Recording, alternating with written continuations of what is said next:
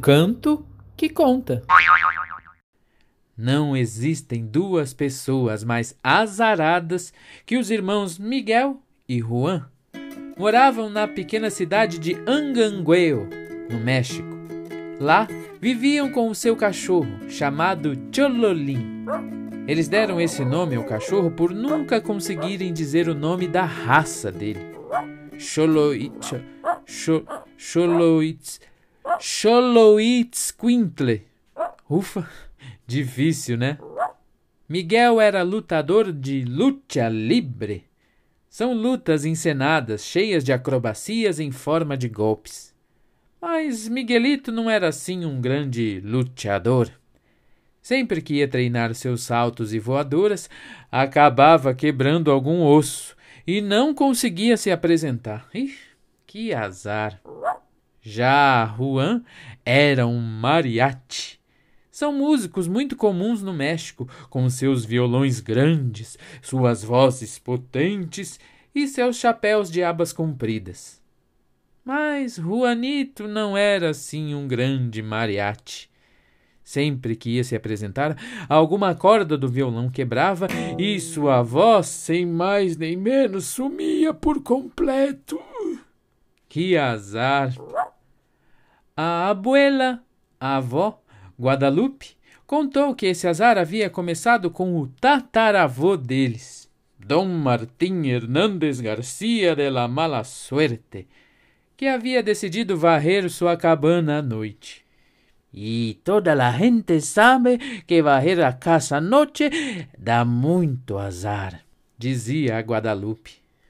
Ao ouvirem a história, os irmãos disseram: Não nos sentimos azarados, pois temos um ao outro e temos o nosso cachorro Chololim.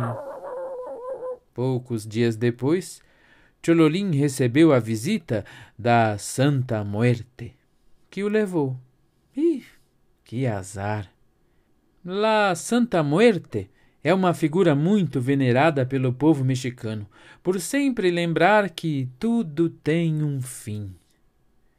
Tristes com toda aquela situação, os irmãos Miguel e Juan resolveram ir até a casa da Santa Muerte, que fica no alto de uma montanha, perto de um grande viveiro de borboletas. Chegaram à casa daquela figura em forma de caveira.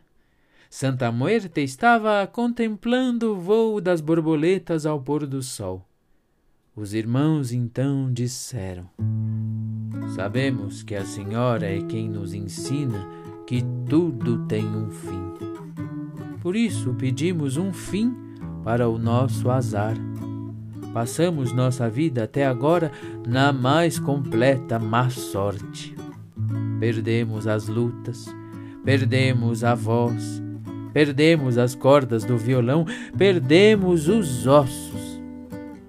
Mas, por favor, não gostaríamos de perder o nosso cachorro, Chololim. Santa Muerte permaneceu em silêncio. E a dupla então passou a contar as histórias de Chololim. Contaram do dia que ele chegou na casa dos dois e ficou a noite toda dormindo um pouco em cada cama. Contaram do dia que ele comeu a máscara de luta livre de Miguel. Contaram do dia que cavou um buraco e escondeu as cordas do violão.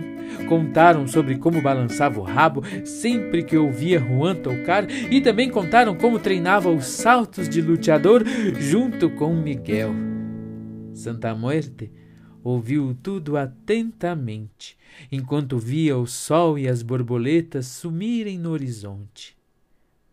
Por fim, disse com voz tranquila: Chololim está muito vivo dentro de vocês. Lembrar das histórias e contá-las é um jeito de manter vivo quem amamos. Assim, seu cachorro Chololim nunca será esquecido.